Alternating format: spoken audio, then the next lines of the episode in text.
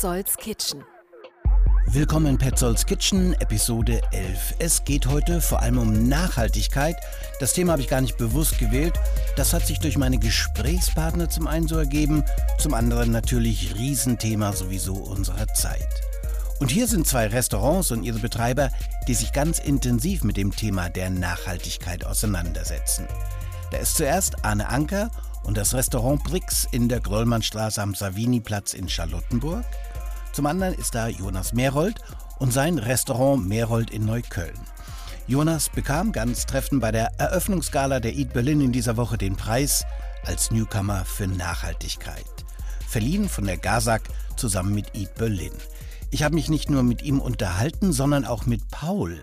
Der hat den zurzeit noch eher seltenen Job in einem Restaurant als Fermenter. Noch selten, aber zukunftsträchtig ohne Frage. Paul aus dem Merold erzählt nicht nur von seiner Arbeit, sondern hat auch Tipps für euch zum Fermentieren. Und Loyal Kana ist zu Besuch.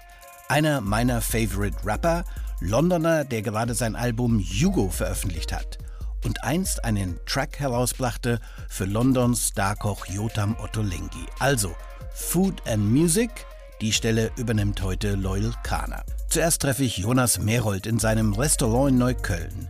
Er hat im Koda von René Frank gearbeitet, im Rheinstoff und im Cell am Kudamm. Wichtigste Lehrstation für ihn aber sicher vier Jahre an der Seite von Tim Raue. Das Merold ist nun sein eigenes Restaurant.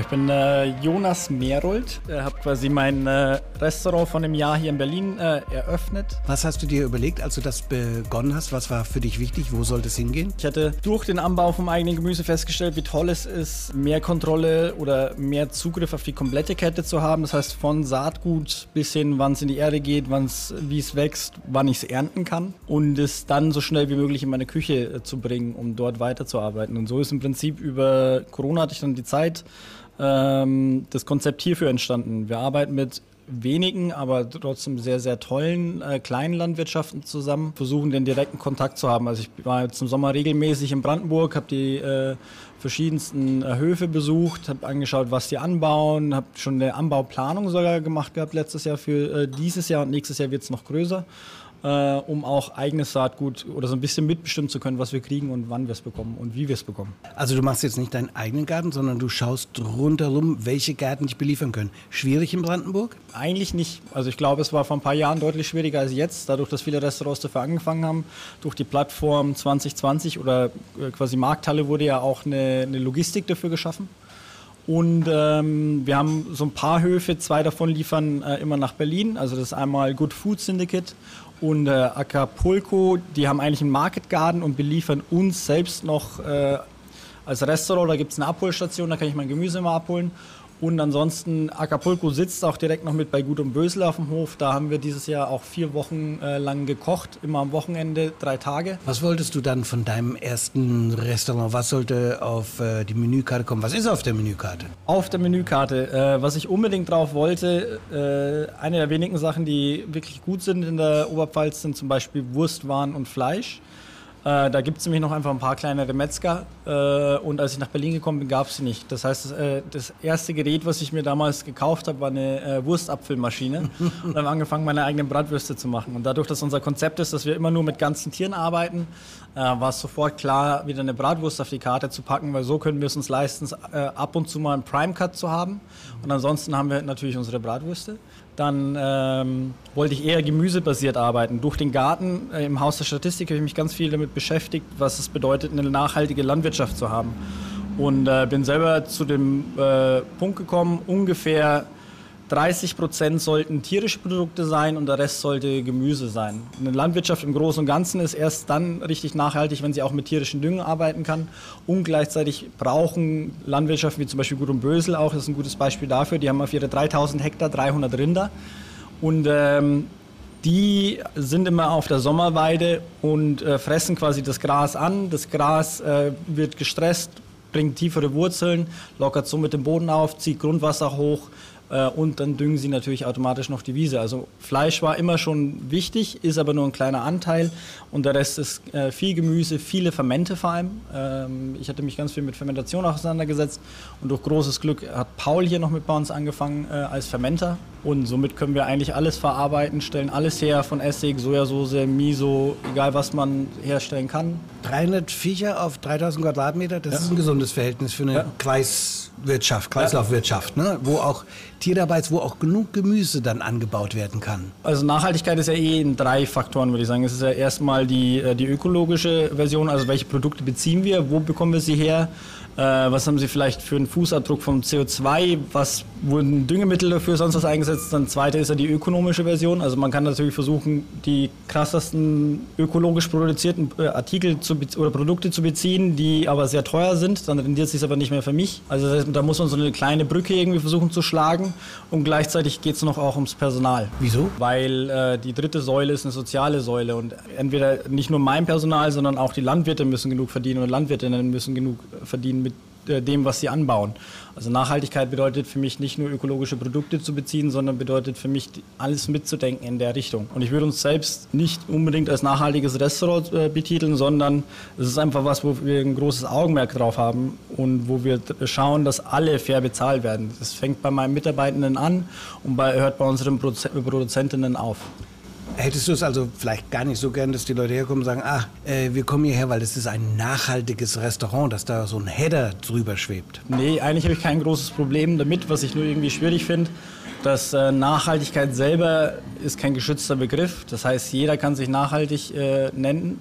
Äh, und es passiert auch viel Greenwashing damit. Und ich finde deswegen, also selber nutze ich den Begriff eher weniger. Schau, dass, dass man einfach schaut, dass man nachhaltigere Produkte bezieht. Aber was bedeutet das denn? Mhm. Was ist in einem gewissen Punkt nachhaltiger? Nachhaltiger, wenn man auf den CO2-Ausstoß schaut, ist es, wenn man Lamm aus Neuseeland besorgt, als wenn man Lamm von hier kauft. Weil der CO2-Abdruck von einem Lamm aus Neuseeland, selbst wenn es mit dem Flieger kommt, ist geringer, weil die das so perfektioniert haben, als wie wenn ich es von hier regional kaufe. Also da steckt der Teufel im Detail auch. Ne? Definitiv. Man muss sich wirklich genau ja. auskennen. Also ein ja. Lamm aus Neuseeland ist vom CO2-Abdruck besser als eins aus Brandenburg? Weil, oder ist gleich mit unserem Gemüse. Natürlich ist es viel nachhaltiger beim Groß, also wenn man nur den CO2-Abdruck jetzt mal anschaut, mhm. wäre es nachhaltiger von großen äh, ökologischen Betrieben zu kaufen, wo äh, ein riesen LKW hinfährt, gleich mehrere Tonnen Gemüse mitbringt. Das geht dann zum Großhandel und der fährt gleichzeitig wieder mehrere Tonnen Gemüse aus, weil wenn man es dann auf das Kilo runterbricht, ist es geringer, als wie wenn jetzt meine Landwirtschaft, mit dem wir äh, zum Beispiel Acapulco zusammenarbeiten, wenn die nur für 30 äh, Haushalte Gemüse mitbringen, die hauen auf das Kilo Gemüse mehr CO2 raus, mhm. als wie andersrum. Das ist, finde ich, das Schwierige, was das einfach mit Nachhaltigkeit ist. Was ist genau nachhaltig? Ist es nachhaltiger, jetzt nur auf den CO2-Abdruck zu gehen? Ist es nachhaltiger zu schauen, dass die, der Landwirt, der es hier anbaut, auch fair bezahlt wird, dass das Tier gut lebt? Das ist für mich mehr Nachhaltigkeit, als wie nur zu sagen, es gibt nur dieses eine. Seid ihr da Pioniere oder mehr Teil von einer Welle, die sich gerade dahin wogt? Ich glaube nicht, dass wir Pioniere sind. Ich glaube, dass es eher eine Welle ist. Es geht in der Zukunft eigentlich gar nicht mehr anders, weil wenn wir weiterhin so weitermachen, wie wir es jetzt schon tun, oder wie, wie nicht wie wir es jetzt schon tun, sondern wie es die letzten Jahre passiert ist, bringt mir ja nichts, aus äh, Frankreich die besten Hühnchen zu kaufen. Keine Ahnung, irgendwo aus äh, Schweden äh, richtig guten Fisch und sonst irgendwo. Äh, das, wenn das alle machen, geht es lange nicht mehr. Meere sind überfischt, äh, die Wege sind trotzdem zu weit und äh, es geht ja auch ganz viel darum, regionale Strukturen aufzubauen. Das ist natürlich jetzt am Anfang teurer und aufwendiger, aber sobald diese regionalen Strukturen stehen, gibt es auch für Menschen mit niedrigeren Einkommen die Möglichkeit, wieder leicht regionale, gesunde Produkte zu kaufen. Vielen Dank. Mal gerne.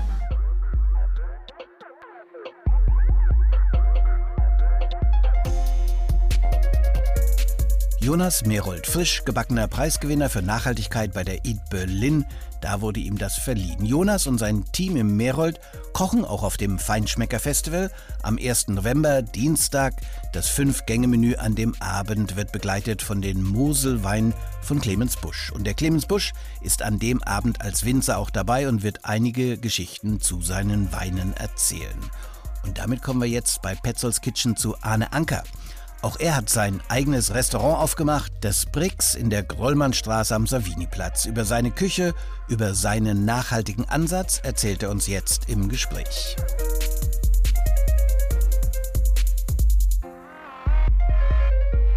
Mein Name ist Arne Anker. Ich bin der Küchenchef und Inhaber vom Restaurant Brix in Berlin-Charlottenburg. Gegründet haben wir im November 2020, also zum zweiten Lockdown hin. Ähm, und schlagen uns jetzt so seit zwei Jahren täglich durch. Wie würdest du die Küche beschreiben von deinem äh, Restaurant? Unsere Küche ist international, regional, saisonal und das, was uns Spaß macht. Wir arbeiten mit sehr viel Säure, wir arbeiten mit sehr viel ähm, ähm, unbekannten Kräutern, wie zum Beispiel Giagulan oder mexikanische Tagetes und versuchen mit modernen Einflüssen in den Gerichten einen, einen nicht, erkennbaren Touch irgendwo mit reinzubekommen. Also so eine eigene Note, wie zum Beispiel eingelegter Spargel mit dry-agedem Stör und ähm, mit Honig fermentierter Knoblauchbeurre. Dry-aged Fisch ist in jüngster Zeit wieder oder überhaupt erstmal richtig ähm, ein Thema geworden. Ne? Also Dry-Aged Fleisch kennen wir seit Jahren, aber Dry-Aged Fisch. Ja, du kannst mit, mit Dry-Aged Fisch wirklich, wirklich alles irgendwo machen. Man muss aufpassen, dass es natürlich nicht zu lange wird, also dass er nicht zu alt wird, weil auch da gibt es irgendwo Grenzen. Wir machen ja auch eine Fischblutwurst zum Beispiel. Ja, aus dem Gedanken, alles irgendwo vom, vom Fisch zu verarbeiten. Und das ist irgendwo, glaube ich, dieser Grundansatz, den man, den man haben sollte in der Küche. Und daraus kommt dann auch dieser Gedanke, okay, wie kann ich einen Fisch, den ich bei mir im Restaurant habe, haltbar machen? Was kann ich wirklich mit diesem Produkt, mit diesem Lebensmittel tun? Und so kam dann diese die Idee, dass wir sagen, okay, wir nehmen auch dieses Dry Aging mit rein. Wie wichtig ist Nachhaltigkeit hier im äh, BRICS? Die Nachhaltigkeit bei uns ist, ist, enorm wichtig. Also wir versuchen vom Lebensmittel wirklich alles zu verarbeiten. Ähm, was man auch bei unseren Gerichten sieht, wir gehen sehr viel ins Detail. Hauptgang zum Beispiel Selleriekompott, Selleriepüree, ähm, Selleriepulver, eine Pilzcreme, ein, gebackener Steinpilz dabei und dann natürlich ein Stück Fleisch und die Soße, wo du im Endeffekt vom Sellerie keinen Abfall mehr hast. Ja, also es wird alles verarbeitet, die Rinde, ähm, der Sellerie an sich selber, das Grün mit in der Jus. Ja, und das ist, glaube ich, dieser, dieser nachhaltige Ansatz, gerade in der jetzigen Zeit mit Gemüse, aber auch Fisch und Fleisch, wirklich alles rauszuholen, was du haben kannst. Das ist doch aber erstaunlich, weil das hier ist ja eine auf jeden Fall Feinschmeckerküche und die ist ja bekannt gewesen und ist bekannt dafür, dass sie unheimlich produktintensiv ist mit einem großen äh, Anteil an Abfall, der einfach nicht weiterverwertet kann. Das glaube ich, war die frühere Zeit mal, so in den 80er, 90er Jahren, ähm, ähm, dass man natürlich nur das Beste irgendwo haben wollte. Die haben ja auch damals in, in, die, die, in der Grenzübergang zwischen Frankreich und Deutschland mit Creme fraiche gediert, um das irgendwo aus Frankreich zu bekommen. Das ist ja heutzutage nicht mehr so. Jetzt ist es ja wirklich so, dass wir sagen, okay, was gibt es an regionalen Einflüssen oder Lebensmitteln bei uns drumherum, wie zum Beispiel den Stör von 25 Teiche oder die Lachsforelle, und wir dann sagen, okay, was können wir alles mit diesem Produkt tun? Ja, was hat ein Lebensmittel alles? Was hat dieser Fisch? Flossen, Kiem, Kopf, Augen, Blut, Leber, Blase, das kannst du ja alles irgendwo verarbeiten. Und wir natürlich an dem Punkt sind, wo wir auch ganz klar sagen, was machst du da draus, um natürlich auch dem Gast ein besonderes Erlebnis zu erbringen. Eine Lachsforelle kann er, glaube ich, in jedem zweiten Restaurant irgendwo essen. Aber eine gedry-aged Lachsforelle oder eine gedry-aged Stör mit dieser Knoblauchbeurre mit diesem Honig fermentierten, das gibt es dann halt nur bei uns. Das gibt es halt kein, in keinem anderen Restaurant. Was macht ihr mit der Karotte? Auch da wird äh, die Schale, also die Außenhaut verwendet, die schabt man normalerweise und macht sie in den Mülleimer. Auch da wird natürlich ähm, alles verarbeitet. Bei der Karotte war es heute Abend so, ähm, dass wir einmal eine Cremue hatten, das ist ein Eigelbmus. Dann hatten wir die Chibust vom, äh, von der Karotte, das Grüne. was? Eine Chibust, ein mhm. Eiweißmus. Das ist dieses Eigelbmus und das Eiweißmus, was dann wieder diese Karotte nachbildet, auch von den unterschiedlichen Konsistenzen. Das eine ist ein bisschen fester, das andere ist ein bisschen weicher.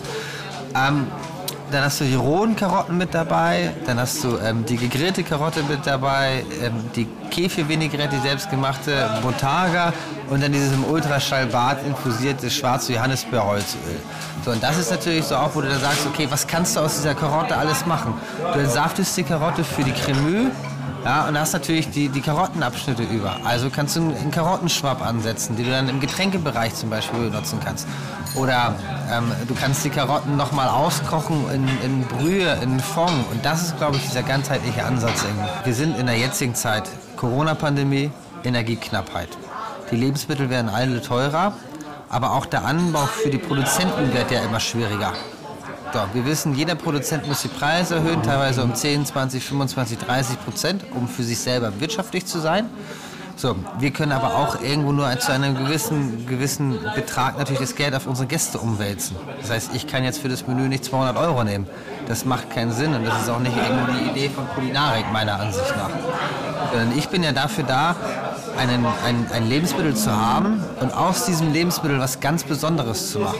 Wir haben zum Beispiel ähm, unten im Keller 10 Kilo Senfgurken eingelegt. Aber ich habe ja auch die Kerne und die Schale von der Senfgurke. Die Kerne habe ich zum Beispiel fermentiert. Die sind unten eingelegt mit, oder eingelegt mit Salz, sodass sie fermentieren im Vakuum. Und daraus mache ich dann nachher in circa zwei, drei Wochen ein Gericht, was auf die Karte kommt. In der heutigen Zeit mit so viel Wissen über das Kochen, die Produkte, die Verarbeitungen, gepaart mit der Pandemie oder so, bist du eigentlich noch ein Koch oder bist du was anderes so zwischen Koch und Gärtner? Ich glaube, ein Koch heutzutage ist viel, viel mehr. Ja, also er muss natürlich ein Wissen haben von, von den Lebensmitteln, was es, was es auf der Welt gibt oder was es in seiner, in seiner, auf seiner Karte gibt. Eine rote Beete ist nicht rote Beete. Ja, eine Karotte ist nicht Karotte. Es gibt ja zig verschiedene Karottensorten oder Kartoffelsorten. Und man muss natürlich für sich seinen Weg finden, wo stecke ich Energie rein, ähm, vom Wissen her, wo möchte ich Wissen aufbauen und was ist für mich in meiner Küche wichtig und wo ist es eher uninteressant. Für mich ist es natürlich ein ganz, klar, ganz klares Muss, ein Wissen zu haben, was gibt es für unterschiedliche Lebensmittelsorten, was gibt es für unterschiedliche Karotten, Sandmöhre, Minimöhre, äh, gelbe Möhre, Urbeete, äh, Urmöhre, Entschuldigung, ähm, ähm, Buntmöhren. Es gibt ja ganz, das ist für mich wichtig, weil ich dann natürlich weiß, welche Karotte ich für was nehme. Andersrum ist es aber auch gerade mit einem, einem Gebiet bei uns Essig und Kräuter wo natürlich ganz klar im Kräuterbereich auch wichtig zu wissen ist, was passiert eigentlich mit den Kräutern im Körper. Letzte Frage, ein Tipp für die Stadt? Sei es ein Produkt, sei es ein Restaurant. Also Produkt muss ich ganz klar sagen, ähm, Werners Kräutergarten. Ähm, Werner ist nicht nur, nicht nur ein Partner des Restaurants ähm, mit, mit den Lebensmitteln, mit den Produkten, die er bringt, sondern er ist inzwischen auch ein Freund geworden. Uns trennen, glaube ich, 40 Jahre Altersunterschied gefühlt. Er ist über 70, ich bin Mitte 30. Ich muss ihn auch manchmal sehr treiben, aber er hat, ähm, macht geile Geschichten, er macht geile Kräuter, er macht geile ähm, ähm Pulver, Extrakte. Das Feld von Björn Swanson kann ich sehr empfehlen. Ist auch ein sehr, sehr guter Freund geworden über die Zeit. er hat jetzt gerade ein neues aufgemacht. Er hat jetzt gerade das neue aufgemacht, das Fjord mit, mit dem Utschak ist auch Freund von mir. Ansonsten ganz klar auch zu empfehlen Tante Fichte. Mit denen haben wir damals im Lockdown zusammen noch eine Takeaway-Box gemacht zusammen. Also seitdem ist auch irgendwo eine Gemeinschaft irgendwo entstanden, wo wir uns unterstützen und das ist toll. Vielen, vielen Dank. Arne Anker gleich noch mit seinen Tipps für Werners Kräutergarten, für Björn Swanson, der neben dem Feld in Schöneberg nun auch die Feldweinbar in der Brunnenstraße eröffnet hat und Tante Fichte in Kreuzberg eine weitere Empfehlung von Arne Anker.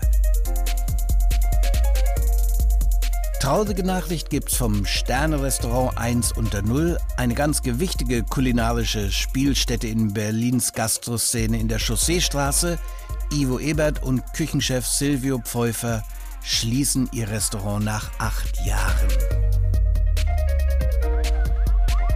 Freudige Nachricht hingegen von Anja Schröder und ihrem Weinladen Planet Wein am Gendarmenmarkt.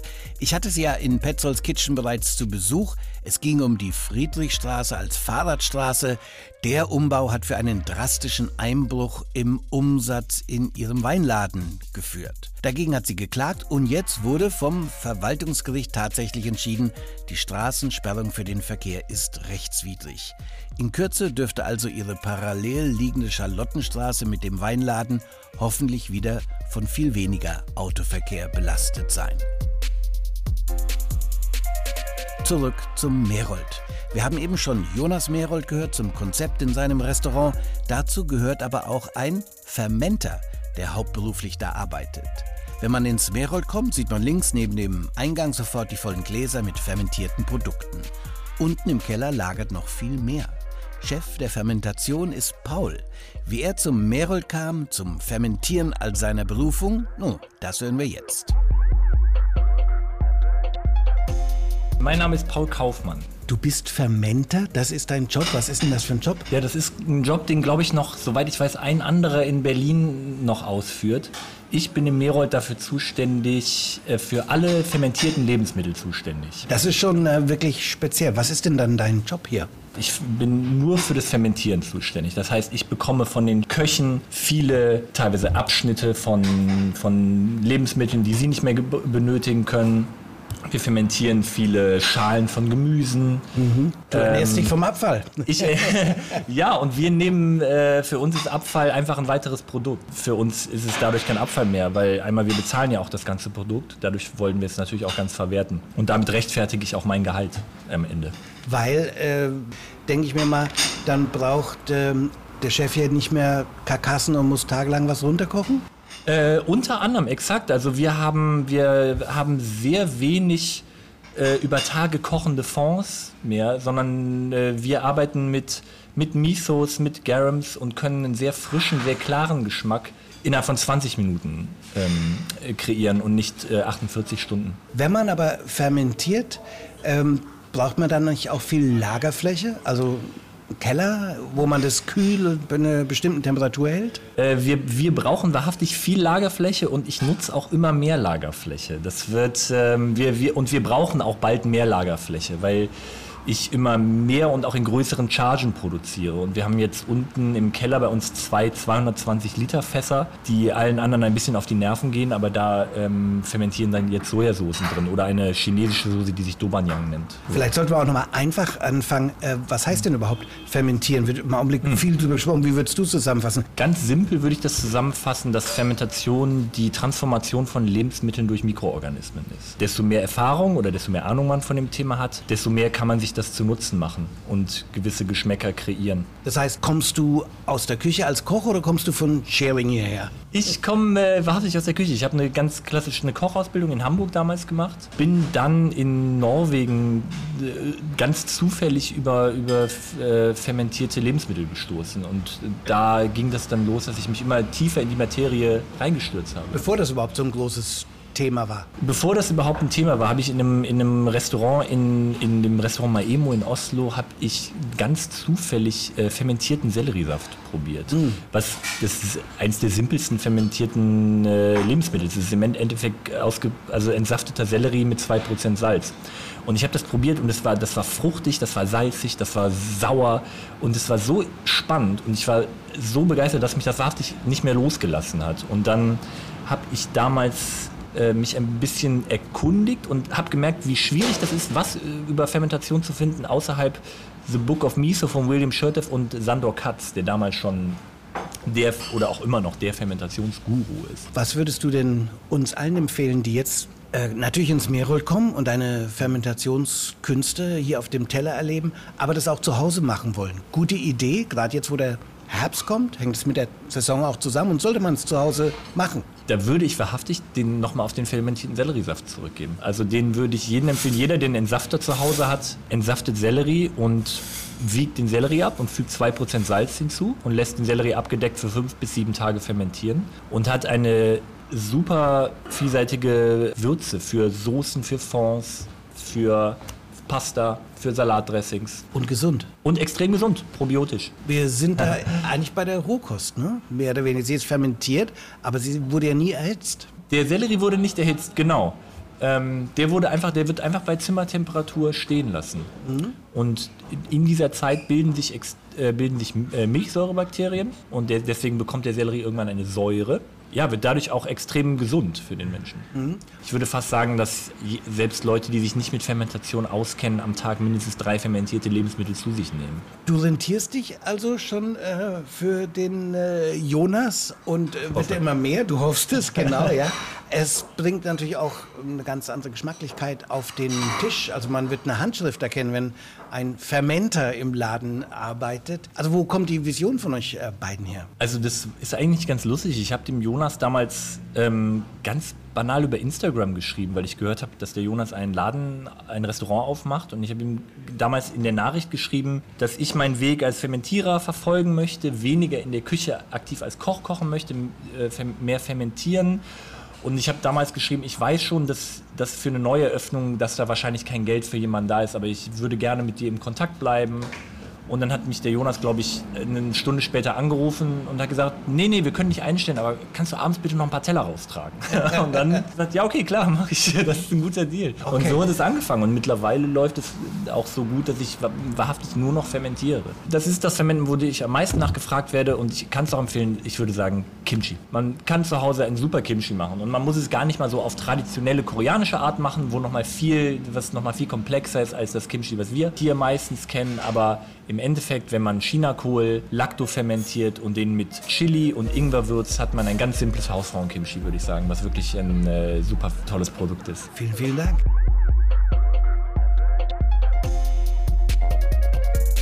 Paul, der Fermenter aus dem Meerol. Zum Schluss kommt jetzt noch Lol Kana zu Besuch. Gerade veröffentlichte er sein neues drittes Album Jugo. Lol Kana ein Ausnahmerapper für mich softe, sagen wir tiefsitzende, nachdenkliche Rap-Flows, Word Poetry mehr, denn als Hip-Hop würde ich das bezeichnen und ein Musiker mit einer großen Passion für die Küche. Uh, they asked about the Bible I was reading. Told them that the title was misleading. Labeled it Jerusalem, but really it's for cooking Middle East. And I could see that mine was changing with the seasons, shaded for a reason. Uh, they would start decreasing, leaving like the orange in the evening. It was creeping through the clouds, but now I'm proud to see the images releasing. Born and raised, made attempts to crawl away, find a way.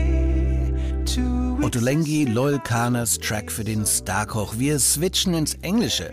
Treffen den Lolkaner jetzt selbst, der mir erstmal erzählt, wie er dazu kam, einen Track für Ottolenghi zu schreiben. Well, I made a song, Ottolenghi, because um, I was reading his book on the train and people thought I was reading a Jewish religious text and I said no, this is just a cookbook, but whatever. Because the book is called, called Jerusalem. Called Jerusalem, yes. And um, yeah, so I, I, I, named the song after him and, and I we sent him a message just saying, hey, by the way, we've called it Ottolenghi, no offense.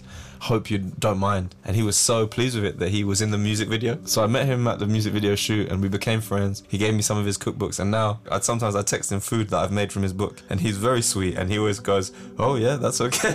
it's never that good, but um, yeah, that's that's the last one. I sent him the cookies. Okay. He said right. they are really they really are good execution. Ein Starkoch Ottolenghi, dem man die eigenen Erfolge in der Küche dann auch mal als WhatsApp schicken kann. Hier folgen meine Foodie-Fragen an Loyal Kahner. Is the kitchen the most important place in the house? Yeah, because it's where all of the biggest conversations happen, other than the bedroom, you know. Do you have a signature dish when you cook yourself? I have loads, and it always changes. At the moment, I'm making a lot of Caribbean food. really, I'm I'm going I'm going on a TV show. I'm going on Saturday Kitchen in the next couple of weeks, and I have to make chicken wings. So I'm making chicken wings every day at the moment. That's what I'm. That's all I'm making. If you um, had the choice, who should cook for you? Who should cook for me? You. You should cook for me. You're a foodie. I'm, I'm, a foodie, yeah. I'd, I'd, cook you some Franconian stuff and probably these days some uh, vegan vegetarian stuff because nice. it's been such a mind opener. But Franconian, yeah, dumplings and. Amazing. Who would you cook for? You. I'd have to if you cook for me. I would cook for you, and I would I would probably make you a thing called pepper pot stew, which is um it's a Guyanese dish, which is traditional for Christmas. It has casrip in it, and that allows it. It's almost like a like same kind of a similar thing to turmeric that it can last two or three weeks, four weeks. It can be like the whole Christmas period as long as you keep topping it up and refreshing the stock, keep adding meat. You can just keep it going.